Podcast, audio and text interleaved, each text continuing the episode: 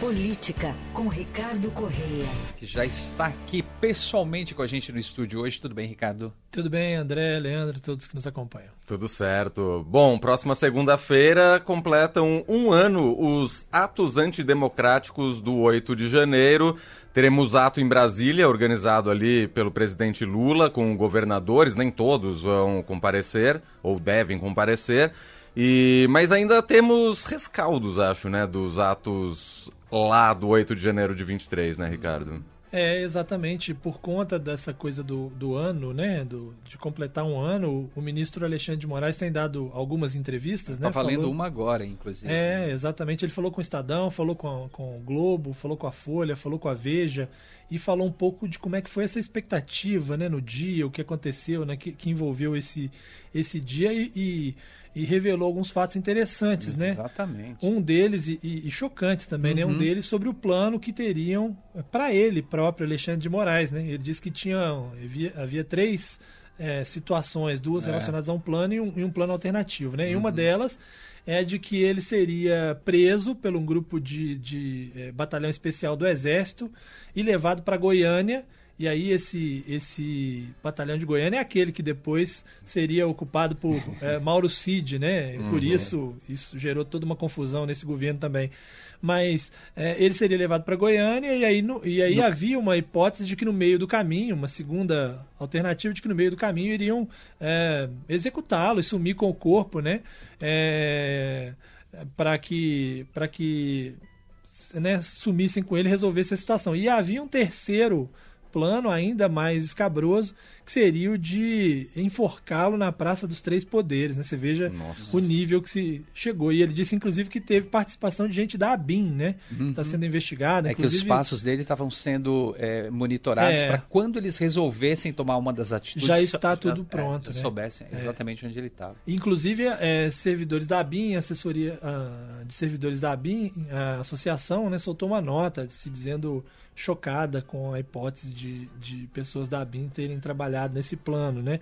É, e vários é, políticos, ministros, né? o próprio ministro interino da Justiça, Ricardo Capelli, falou sobre isso, sobre o quanto é, é chocante, né? E nessas entrevistas, é, Moraes detalhou muito qual, é, qual era a lógica toda de, daquele plano, né? Não era simplesmente invadir os prédios para tomar e ficar ali, né? É, havia todo um plano de vamos tomar para partir para a necessidade de uma GLO, e aí ele disse o quanto ele discutiu com outros poderes de que talvez fosse melhor uma intervenção só na segurança e não uma GLO para poder usar ali os próprios militares, né? E que essa GLO serviria para depois haver um golpe é, de fato, né?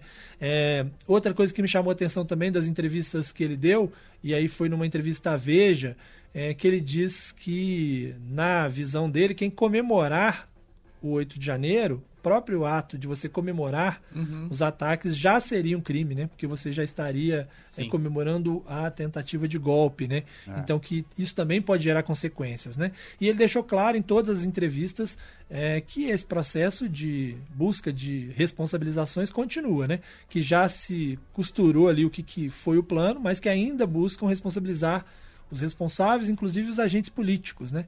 E aí fica sempre aquela dúvida ah, em relação ao ex-presidente Jair Bolsonaro, porque Moraes disse nas entrevistas também, lembrou muito do 7 de setembro de 2021, né? uhum. né? quando houve aquela tentativa de fazer, colocar a população contra os ministros do Supremo. Uhum. E desde então os ministros passaram a ser alvo, inclusive ele próprio, Moraes, os seus familiares, né? Ele fala que teve que aumentar a segurança da família, que houve muitos ataques, inclusive de é, misóginos, de cunho sexual contra as, a, as filhas, as filhas né? dele, né?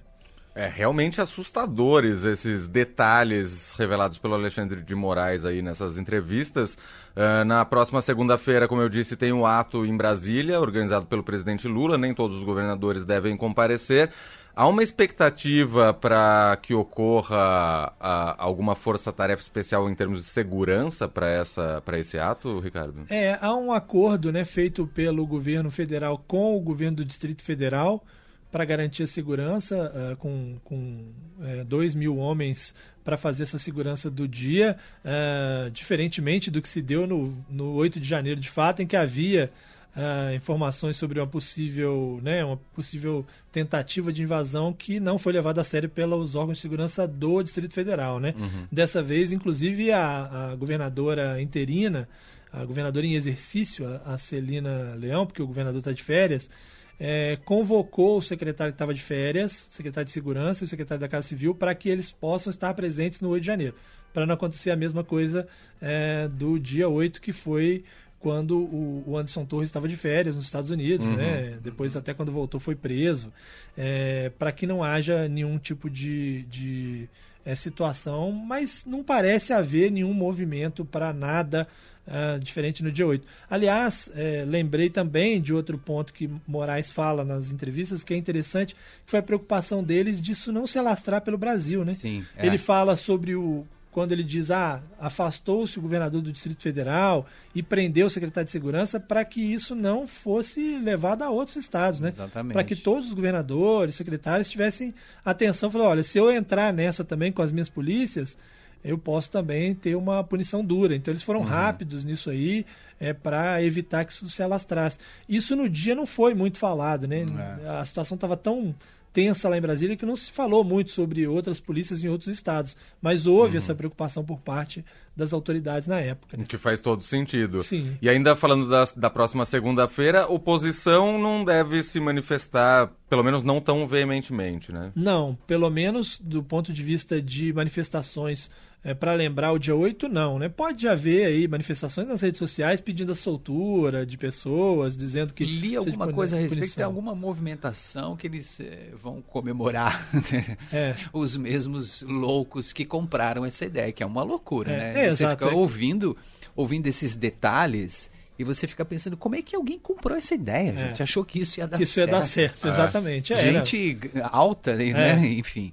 É, exatamente, assim, e, e quando a gente ouve né, aquela versão lá do Mauro Cid de que em algum momento dois dos três, é, né, pelo menos um dos três integrantes das, das chefias das forças pensou seriamente na hipótese, você pensa um pouco é. sobre quem está no comando, Exatamente. quem estava no comando de, de, de um de um órgão tão importante. O né? Alexandre de Moraes é, fez questão de deixar claro que o Exército não embarcou nessa em nenhum é. momento, apesar de alguns membros é, do Exército terem entrado nessa e falou que estão sendo devidamente investigados também. Né? Exato. Tanto o Moraes quanto o Flávio Dino também falou disso, Ricardo uhum. Capelli também falou disso.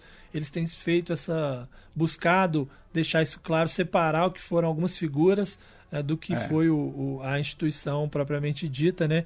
é, para que também né, mantenha uma relação cordial, vamos dizer assim, com as Forças Armadas. Né? Sim, exatamente. Muito bem. Bom, outro assunto que tem movimentado o noticiário político, dessa vez noticiário político local aqui de São Paulo, é uma CPI que deve ser instalada, instaurada na Câmara na, no mês de fevereiro, depois do recesso, para investigar ONGs que atuam na Cracolândia. E aí a grande polêmica é o vereador Rubinho Nunes, que é o autor da proposta da comissão, uh, tem sido veemente em dizer que um dos investigados é o padre Júlio Lancelotti. Pois é, e isso gerou uma polêmica, inclusive, entre os próprios vereadores, e pode ser que a CPI nem saia mais, uhum. porque alguns parlamentares começaram a retirar seus nomes das Sendo que foram enganados, né? Tami Miranda disse que foi enganado. É, exato. Foi, foi Tami Miranda, Chechel Trípoli do PSDB também, Sidney Cruz, Sandra Tadeu, vereadores que assinaram o pedido e que agora dizem que não, que o pedido não dizia nada sobre a investigação do padre, padre Exatamente, Júlio não Lancelotti. citava o nome é. do padre, né? E de fato não citava. Se você olha o requerimento, é, ele é genérico, né? E aí uhum. ele depois nas entrevistas começou a, a, falar do padre e aí esses vereadores todos vieram a público, inclusive para defender o trabalho que é feito pelo padre.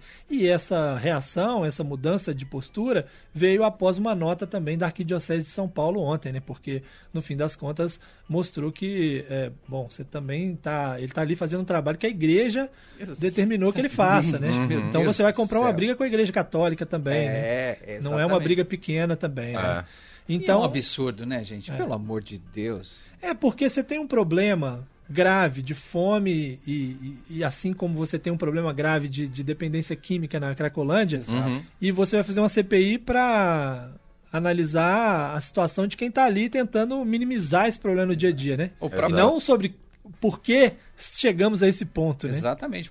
próprio padre Júlio declarou: se eu morrer, a Cracolândia vai desaparecer? É. Não, né? O problema continua aí. Ah, É, exato. E, é um, e há aí também um, um embate político de grandes proporções relacionadas às Sim. eleições. Né? Esse grupo, o grupo do Rubinho Nunes, que é um, que foi integrante e fundador do MBL, né? ele busca de alguma forma fustigar Guilherme Boulos, que é o líder das pesquisas nas eleições em São Paulo.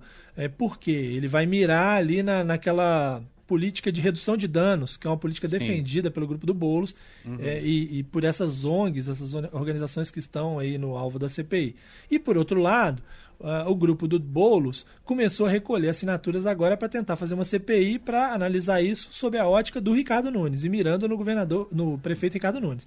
E já tem 16, hoje eles já tinham, segundo informações que a gente obteve, eh, 16 nomes dos 19 necessários para abrir essa CPI. Então, é, teremos também esse embate, né? É, é uma antecipação das eleições de 2024, como já tivemos em outros casos relacionados à justiça, relacionados à greve do metrô, né? Qualquer Sim. assunto agora relacionado É. a São Paulo vai entrar nesse debate polarização, de polarização. né?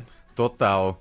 Bom, este Ricardo Correia, coordenador de política do Estadão aqui em São Paulo, tá com a gente todas as terças e quintas. Volta com a gente então na próxima terça-feira aqui ao vivo no Fim de Tarde Eldorado.